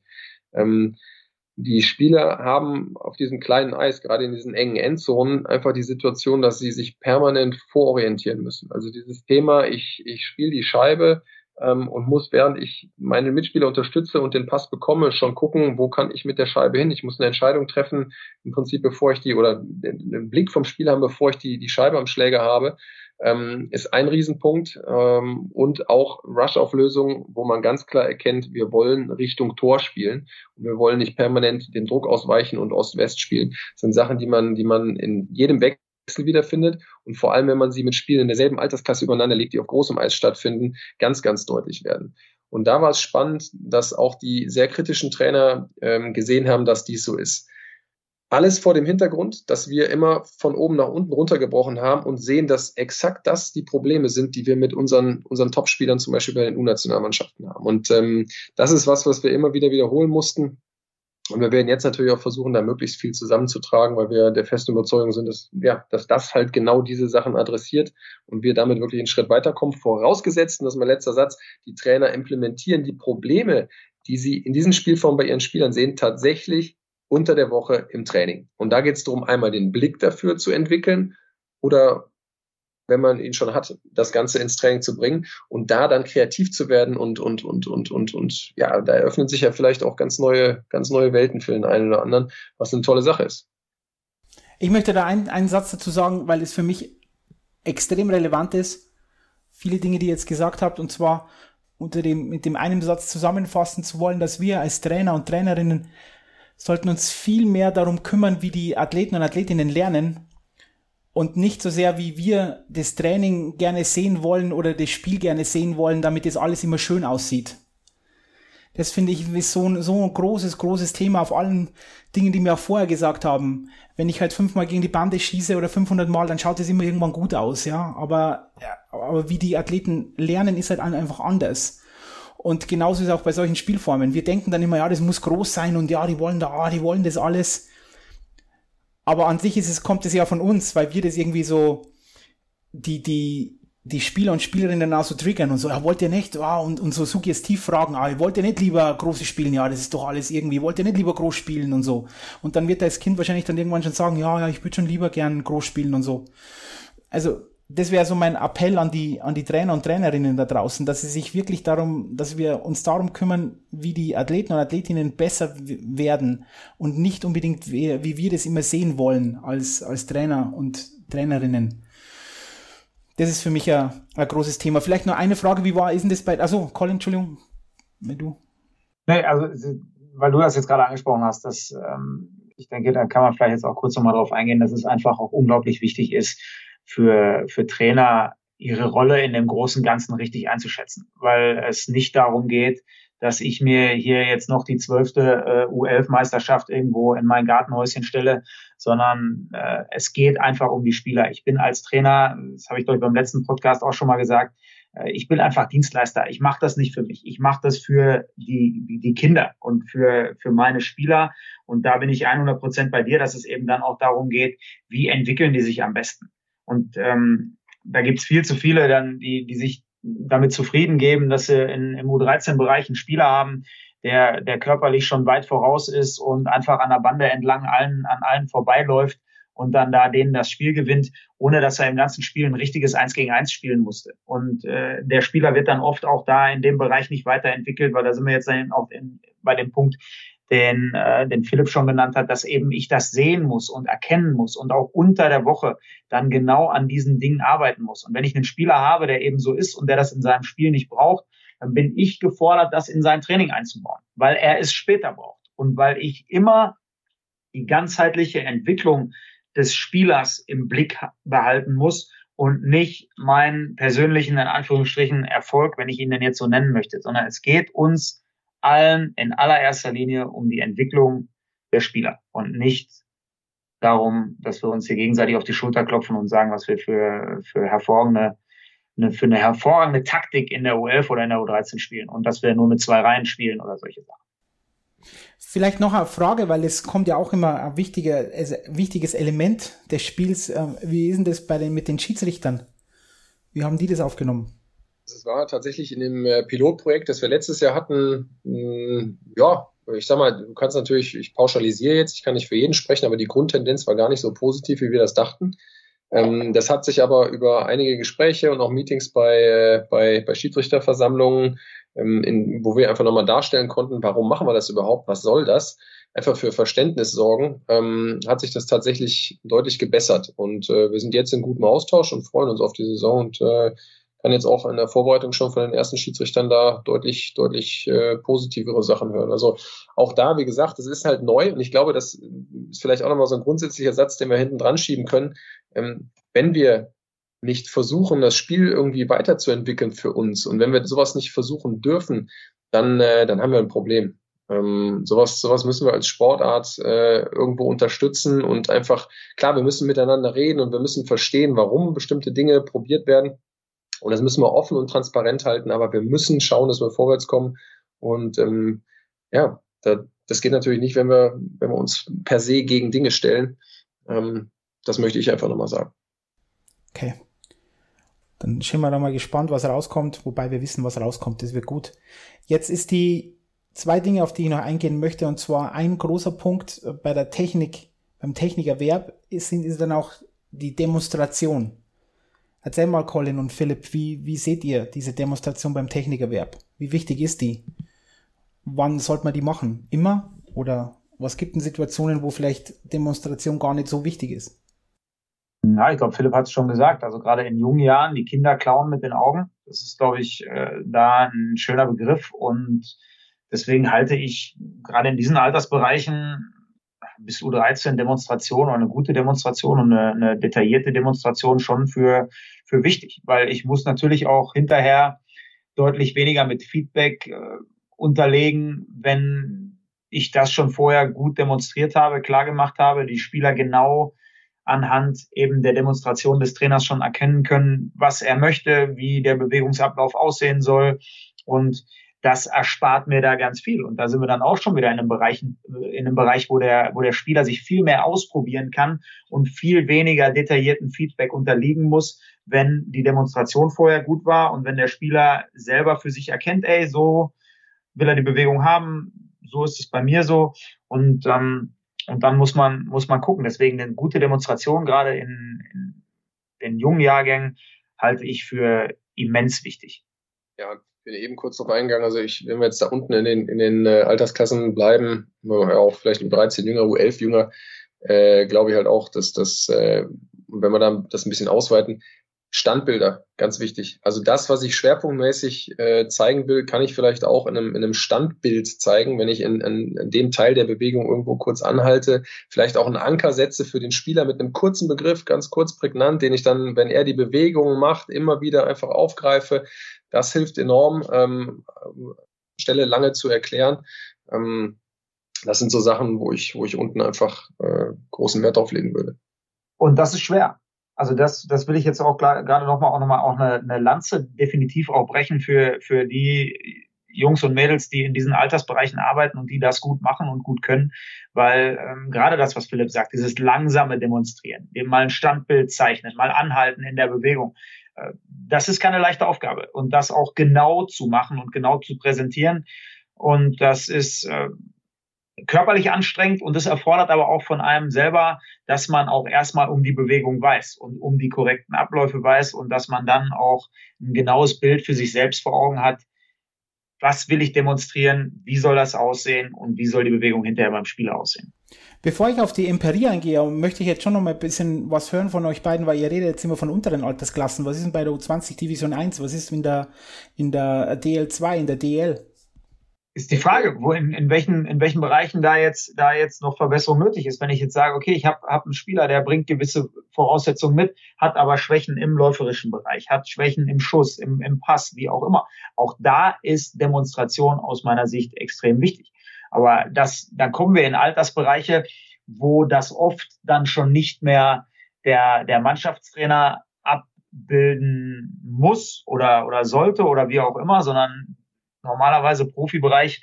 Heutzutage gehört eigentlich ein Spezialist, der genau für diese Dinge zuständig ist, weil man ja fairerweise eben auch sagen muss, dass der Head Coach, wenn man so möchte, ja für ganz, ganz viele andere Dinge in diesen Altersbereichen noch mehr zuständig ist. Der muss Video machen, der muss die Mannschaft, wenn man so will, bei Laune haben, aber der muss seine Charaktere kennen, der muss ähm, sein, sein System haben, der muss sein anderes Training planen, der hat drumherum eben auch noch viele Dinge, um die er sich kümmern muss. Und deswegen ist das extrem viel, wenn man dann von ihm auch noch verlangt, jetzt junge Spieler zu entwickeln. Dass das bei dem einen oder anderen ein bisschen dann unter den Tisch fällt, ist, ist ja völlig normal und völlig verständlich, weil er einfach seine Prioritäten anders setzt. Aber genau deswegen, weil Spielerentwicklung eben nicht mit 20 vollzogen ist, sondern weil sich Spieler noch über viele, viele Jahre darüber hinaus eben auch weiterentwickeln können und sollen und wollen, braucht man eben in diesen Altersbereichen im, im modernen Eishockey auch jemanden, der sich damit auskennt und den Spielern da hilft und demonstriert.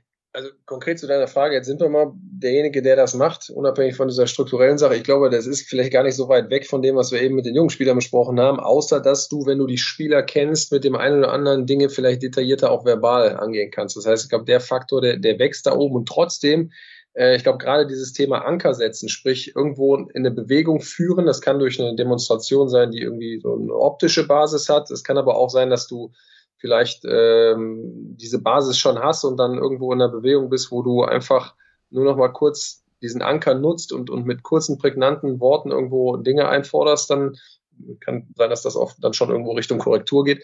Aber das Prinzip bleibt ja eigentlich das gleiche. Und dann geht's ja irgendwann dahin, dass du dass du, und nochmal, wir sprechen jetzt von, von einem isolierten Technikerwerb, dass du ähm, tatsächlich das irgendwann so basteln kannst, wenn die, wenn die Grundbewegung halbwegs stabil ist und dann nicht mehr grundlegende Dinge falsch laufen, dass du dann Übungen bastelst, die den Spieler quasi selbst vor, vor, oder ja, die dem Spieler selbst aufzeigen, wo die Probleme sind und du, du dann einfach ja, prägnant nochmal irgendwo eingreifen kannst mit einer Basis, die du vorher gesetzt hast. Ich denke, das ist nicht anders. Okay, also wenn man, wenn man sich auch wieder die Imperie anschaut, dann gibt's ja diesen J.J. Gibsons und der ist ja schon ewig alt, so in den 60er, 70er Jahren war das. Und da kam ihm diese, diese, diese Demonstration, dynamische Auffassung der, der Demonstration und so weiter.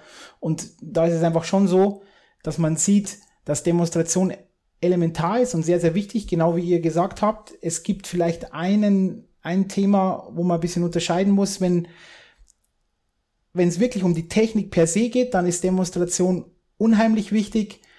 Wenn es mehr um den situativen Einsatz von der Technik geht, dann ist jetzt diese Demonstration gar nicht mehr so wichtig. Dann ist es so, wie ihr beide jetzt auch irgendwie auf Umwegen gesagt habt, dass man vielleicht auch mehr verbal mit ihm redet oder in, die, in diese in diese Situation mehr bringt und nicht mehr demonstriert in dem Fall. Also das sind so diese, diese zwei Unterschiede, die man da vielleicht machen sollte oder muss oder ja, wenn man sich die Empirie anschaut.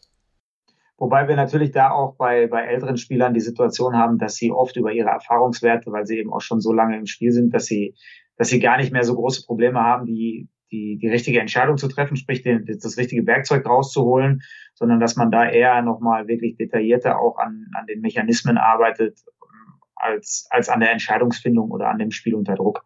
Ich glaube, dass das da schon öfter der Fall ist. Ja, uh, du, das ist ja, weiß ich nicht, bin ich, wow, wow, wow, ich. Die, die Spieler, von denen ich rede, die entscheiden das schon gut. Boah, das, das, boah, da, da können wir jetzt, puh, jetzt Wobei, jetzt, jetzt, jetzt mal ganz ehrlich, das Thema Bewegungsmuster aufbrechen bei solchen Spielern, von denen du sprichst, ist halt auch nochmal ein eigenes Ding. Also das, das ist halt auch, äh, aber das ist noch ein eigener Podcast, glaube ich.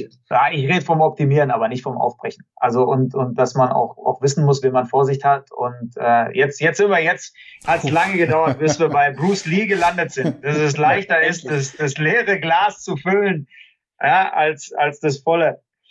Also da ist ja, ich meine, aber da gebe ich dir ja recht. Also äh, völlig richtig. Ja, okay. Ähm, ja, du sagst immer Bruce Lee, ich sage immer Epictetus, aber wie gesagt, wir sind wieder anderes, anderes, ähm, was ist das? Eine Klientelsache. Anders, genau. ja, ja, aber das musst du jetzt schon auch zitieren, damit alle Leute wissen, wovon du redest. Nein, nein, das ist schon okay. Ähm, jetzt eines noch. Und dann also auch wieder die, die Gretchenfrage, und zwar dieser minimal wirksamen Dosis. Wie viel Techniktraining brauche ich denn? Brauche ich jetzt, und ist das unterschiedlich in der U11 wie in der DL? Wie viel Techniktraining brauche ich?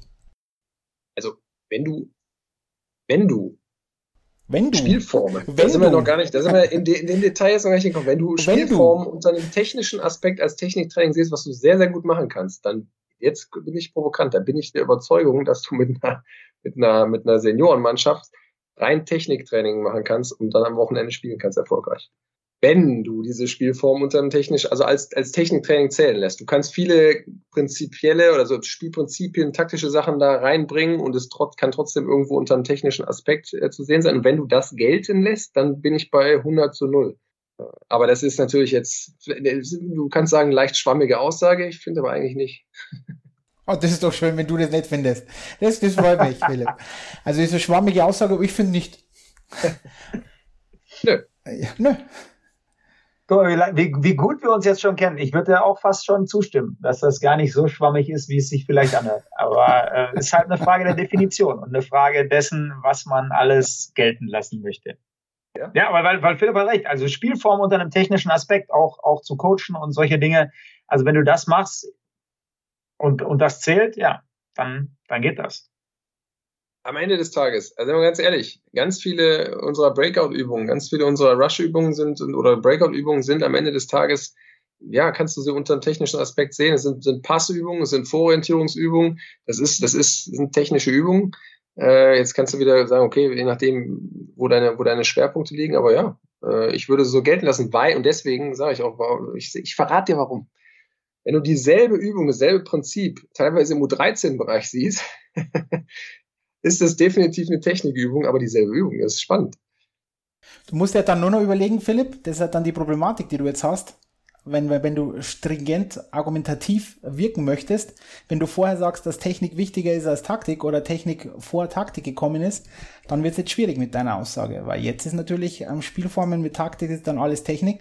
Aber egal, da, über das kannst du mal nachdenken, aber ich möchte jetzt grundsätzlich, wenn man. Du sagst es, ist genau, ist genau richtig.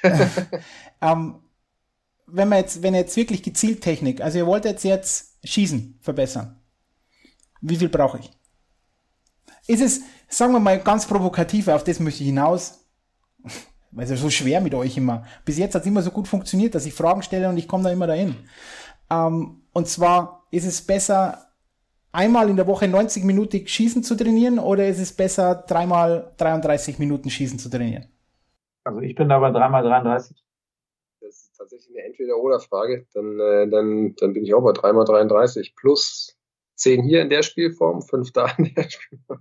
Also du sprichst, ja, du, genau. sprichst von, du sprichst von reinem, reinem, du sprichst wirklich von reinem Techniktraining, da soll es hingehen, oder? Also Correct. isoliert, ich kümmere mich nur um, um, die, um diese eine Geschichte. Und ich habe aber neben dem Schießen auch noch fünf andere technische Themen, die ich machen möchte. Korrekt? Oder auch nicht, vielleicht ist es der, der Schwerpunkt. Aber auf das möchte ich hinaus, dass es grundsätzlich immer besser ist, nicht einmal in der Woche massiert Technik zu trainieren und dann eigentlich gar nicht mehr, sondern es ist besser, immer in kleinen Dosen zu trainieren. Das ist auch wieder ganz klar Empirie, dass man einfach immer wieder sieht, dass das Kleine und immer wieder über die Woche hinaus besser ist, als einmal zu sagen, am Montag, weiß ich nicht, oder am Dienstag ist 90 Minuten Technik und dann trainiere ich überhaupt gar keine Technik mehr es ist ja auch viel einfacher, eine Verknüpfung herzustellen zu dem, worüber wir jetzt die ganze Zeit reden. Also wenn ich natürlich in, in kleinen Dosen Technik trainiere und dann hinten ran äh, meine Spielform an, anfüge oder meine, meine Übung unter Druckbedingungen, die zu, zu einem ähnlichen oder am besten zum gleichen Schwerpunkt irgendwie ablaufen soll, dann den Transfer zu schaffen, als wenn ich jetzt sage, okay, ich mache jetzt montags äh, komplett alles meine Technik und dann sollen sie am Donnerstag jetzt noch irgendwie eine Technik anwenden, die sie am Montag äh, dann einmal geübt haben. Da ist einfach der, der Zeitraum auch ein ganz anderer für, für die Transferleistung. Aber das, da muss ich ganz ehrlich sagen, das sind einfach Sachen und das ist eigentlich unabhängig von der Altersklasse. Äh, da geht's dann tatsächlich einfach immer ums, ums selbe Prinzip. Ja, und du kannst die Dinge, die du nachher taktisch, wie auch immer du es nennen möchtest, abbilden willst, einfach technisch vorbereiten. Und dann hast du immer einen Technikteil, und äh, auch einen isolierten Technikteil. Wenn du Breakout machst, dann hast du vorher Passübungen. Ähm, wenn du Rush-Auflösung machst, hast du wahrscheinlich eher Schussübungen äh, und und und. Also das, das äh, ja, irgendwo ergibt sich, denke ich, einfach aus der Logik. Okay. Ja, wichtiger Punkt. Dir, oder an dich zuerst, Philipp. Jetzt kommt der U11-Trainer zu dir und sagt, hey Philipp, ich brauche einen Tipp bezüglich Technikerwerbstraining. Welchen Tipp würdest du mir geben? Du kannst nicht dein ganzes Wissen, weil du hast nur, nur eine Minute Zeit und du musst ihn in einer Minute, musst du ihm Erleuchtung bringen. Wie würdest du das machen? Was würdest du ihm sagen, Philipp? Was? Wir wollen das jetzt hören. Eine, eine Minute, eine Minute ist schwieriger als ein, ein Satz. Wenn wir jetzt einen Satz geben hättest, dann äh, hätte ich das 30 Minuten ohne. abwägen müssen. Aber nein, also ich, ich, ich denke tatsächlich, ähm, und das ist dann jetzt allgemeingültig, unabhängig von der Altersklasse, ähm, sei dir selber klar, was du trainieren möchtest. Sei dir klar, welche Spielsituation es ist. Brich für dich runter und dann können wir alle unterschiedlicher Meinung sein. Aber sei dir klar, wo das am Ende hinführen soll. Sei dir klar, an welcher Stelle du in diesem langen Weg bist und was braucht der Spieler, an welchem Stand ist er gerade und was braucht er, um dieses Ziel zu erreichen. Und dann geht auch eine, irgendwie eine Welt auf, die sich auch niemals wieder schließt, so, weil du halt immer wieder neue Dinge entdeckst und, und äh, neue Wege für dich entdeckst. Aber sei dir klar, wo du hin willst, kenn deine Position und kenn die, der, den Entwicklungsstand, auf dem der Spieler ist. Und dann werd kreativ. Oder so würde ich sagen. Boah, der Philipp, so die Kunst des Krieges, gell, sofort. Erkenne dich selbst und, und dein Gegner. Und dann brauchst du den Ausgang von tausend Schlachten nicht zu fürchten. Eis zu tief. du weißt, was er jetzt gemacht hat, ne? Jetzt, der, Philipp hat jetzt die, die Inhalte der gesamten Trainingsaus, äh, Trainerausbildung hat er jetzt auf eine Minute runtergebrochen. Mit, mit dem, mit dem Satz. Mit, mit den 30 ganzen, Sekunden. 30 Sekunden. Ja. ja, ne, also so, das wär's. Okay, Colin, jetzt an dich. Ich stelle nicht nochmal dasselbe Frage, weil das wäre ja zu einfach. Pff, wollen wir nicht haben. Außer du hast, Colin, eine komplett andere, diametral andere Meinung. Oder was wäre deine? Nein, wenn du, wenn du, nein, nein, überhaupt nicht. Wenn, also jetzt nach dem, was Philipp gesagt hat, wenn du jetzt einen U11-Trainer zu mir schicken würdest, dann würde ich ihm einfach Philipps Nummer geben. Uh, gut, dann stelle ich an dich die ultimative letzte Frage jetzt im Podcast. Wie denkst du, Colin, dass Technikerwerbstraining in fünf Jahren in Deutschland aussieht? Das ist eine gute Frage. Ich glaube, oder ich, ich würde mir natürlich wünschen, dass wir genau diesen Spagat, dass wir den hinkriegen und dass wir den auch für uns selber noch, äh, noch weiter erforscht haben, weil wir, müssen wir auch ehrlich sein, wir sind natürlich da noch so ein bisschen auch am, am Anfang für uns die richtigen Verhältnismäßigkeiten zu schaffen. Was ist das Optimum für, für uns, für unsere Spieler, für, für das Spielermaterial, wenn man jetzt so möchte? Wie, wie entwickeln wir wir den, den deutschen Spieler weiter, weil das ist ja das, was wir wollen. Und ähm, dass wir da ja hoffentlich, wie gesagt, die, richtige Verhältnismäßigkeit gefunden haben zwischen, zwischen dem reinen, reinen Techniktraining, zwischen, zwischen den Pilonen und äh, zwischen, zwischen dem erfahrungsbasierten Training. Dass wir, dass wir wirklich auch die Spielform mit reinbringen, dass wir uns so verbessern, dass wir äh, es, es lernen, Drucksituationen so zu steuern und zu schaffen, dass unsere Spieler auch im, im Technikerwerb da die, die optimalen Fortschritte machen. da ja der Colin gesagt, das war eine gute Frage und damit natürlich unterstellt, dass alle Fragen vorher schlecht waren, Philipp, möchte ich natürlich dieses Momentum aufgreifen und dich fragen, Philipp, auch, wie schaut ein Technikerwerbstraining in fünf Jahren aus? In Deutschland, ich hoffe, dass wir den Transfer von isolierter Technik zu Spielform, schlau gesteuerten Spielformen, in denen wir bestimmte Techniken provozieren, dass wir das hinkriegen. Und wenn wir da gut werden, dann, äh, dann glaube ich, wird man es wird man's bei, den, bei den Spielern ein paar Jahre später sehen, die, die oben ankommen. Also für mich geht es um die, um die Spielformen, den Transfer von, von Techniken in Spielformen, dass wir so schlau Spielformen steuern, indem wir einfach provozieren, dass in immer wieder wiederkehrenden Situationen ähm, dieselben Techniken gefordert sind und wir trotzdem immer eine etwas andere offene Spielsituation haben. Wenn wir da besser werden, dann da hoffe ich doch. Ich möchte noch eins, eins hinzufügen. Und zwar, Colin, du hast in so einem Satz gesagt, ja, wir sind da erst am Anfang. Immer, jeder ist da am Anfang, weil das natürlich der heilige Gral ist, sowas irgendwo zu finden, zu wollen. Und wir irren da uns da vorwärts. Schlussendlich, das ist das, was wir machen zusammen mit wissenschaftlichen Erkenntnissen und was wir in der Trainingspraxis machen, wir irren vorwärts und wir schauen, dass wir immer und immer und immer und immer besser werden. Colin? Ja, und das ist aber auch das, was ich meine, dass wir, wir als, als, als deutscher Eishockeybund beziehungsweise als, als deutsche Trainer etc., dass wir da so ein bisschen auch am Anfang sind, weil ähm, wir ja äh, lange Zeit auch immer dazu geneigt haben, uns mit anderen zu vergleichen und ähm, versucht haben, da irgendwelche Dinge zu, zu adaptieren, die einfach nicht zu uns passen, die nicht zu unserer Gesellschaft passen, die nicht zu unserer Spielerstruktur passen, nicht zu, zu der Anzahl an Spielern, die wir haben. Und ähm, dass wir eben unsere eigene Identität auch in diese Richtung so entwickeln, wie ich schon gesagt habe, dass es für unsere Spieler das absolute Optimum ist. Und da da sind wir aber, glaube ich, auf einem, auf einem ganz guten Weg, weil wir ein paar progressive Köpfe jetzt hier auch, auch am Werk haben, die da offen sind für ganz viele auch, auch andere Einflüsse und sich davon nicht verschließen. Und deswegen bin ich guter Dinge. Ob wir es in fünf Jahren abgeschlossen haben, das wage ich jetzt zu bezweifeln, aber ich glaube, dass wir auf jeden Fall einen Fortschritt gemacht haben. Colin Danielsmeier, Philipp Kipp, danke, danke für heute. Wird sicher nicht das letzte Mal gewesen sein. Passt auf auf euch, bleibt unbesiegbar und wir hören uns. Danke, Karl. Bis dann. Danke. Tschüss.